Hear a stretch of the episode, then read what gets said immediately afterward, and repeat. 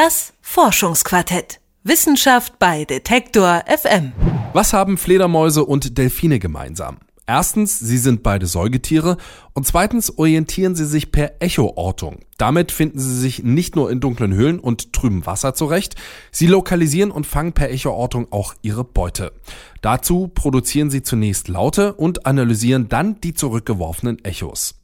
Auch der Mensch, also wir, sind in der Lage, sich per Echoortung zu orientieren. Besonders blinde Menschen können so ihre Umgebung erfahren.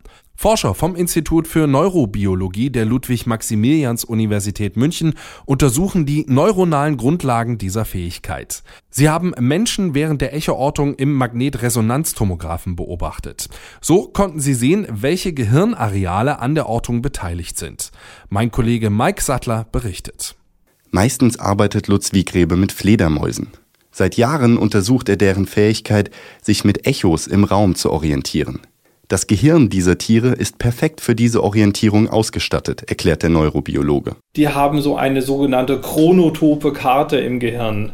Chrono heißt ja die Zeit, deren Hörkortex ist so organisiert, dass sie Echos, die mit verschiedener Verzögerung kommen, also Echos von nahen Objekten kommen mit einer kurzen Verzögerung, Echos von weiter entfernten Objekten kommen mit einer längeren Verzögerung, dass die in verschiedenen Teilen ihres Gehirns abgebildet werden.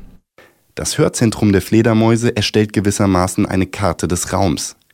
Deswegen zählen Fledermäuse gemeinsam mit Delfinen und Zahnwalen zu den Echoortungsspezialisten, wie Wiegrebe das nennt. Das Hörzentrum des Menschen dagegen kann so etwas nicht leisten denn der für die Echoortung relevante Teil ist bei uns nicht ausgebildet. Räumliche Informationen verarbeiten wir vor allem durch den Sehsinn. Bereits in der Netzhaut des Auges analysieren Nervenzellen den abgebildeten Raum. Das heißt, dass für uns Menschen natürlich das Sehen extrem viel mehr Informationen über den Raum zur Verfügung stellt. Wir erfahren viel mehr über den Raum, über das Sehen, als wir über das Hören und auch über Echoordnung je erfahren könnten. Aber wenn das Sehen unmöglich ist, weil entweder kein Licht da ist oder mein Sehsinn ausgefallen ist, dann kann ich durch Echoortung eine ganze Menge, eine erstaunliche Menge von Informationen über den Raum bekommen. Denn auch Menschen können lernen, ihre Umgebung über Geräusche und Schall zu erkunden. So verändert sich etwa je nach Raumgröße der Nachhall eines reflektierten Geräuschs. Mit einem trainierten Gehör lässt sich so die Größe eines Raums erkennen oder die eigene Entfernung zu den Wänden abschätzen. Sogar die Positionen und Formen von Gegenständen lassen sich so identifizieren. Menschen, die das trainiert haben, sozusagen blinde Echoortungsexperten, können feststellen, ob auf dem Tisch vor ihnen eine Kaffeekanne steht oder nicht. Oder ob da ein Feuerlöscher an der Wand hängt oder nicht. Und sie können zum Teil sogar extrem schallschwache Strukturen detektieren, ob da vorne ein Zaun ist oder nicht im Freiland. Vor allem für blinde Menschen stellt die Echoortung eine Möglichkeit dar, den Raum zu erkunden. Bis zu 300 Meter entfernte Objekte lassen sich ausmachen. Eine ideale Ergänzung zum Blindenstock, der nur die unmittelbare Umgebung erfahrbar macht und hauptsächlich als eine Erweiterung des Tastsinns dient. Besonders geeignet für die Echoortung ist ein Schnalzen mit der Zunge. Der scharfe Knall, das abrupte Ende des Tons macht das Echo besonders deutlich hörbar.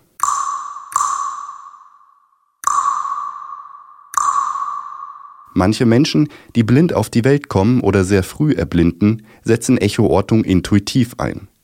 Aber seit einigen Jahren gibt es auch in Deutschland spezielle Angebote für Blinde, um die Echoortung zu lernen.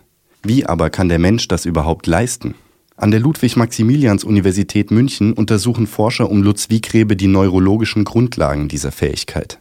Sie haben dazu ein spezielles Virtual Reality System entwickelt, eine virtuelle echoakustische Umgebung. Mit Headsets tauchen die Probanden ein in eine Welt aus Hall und Echos.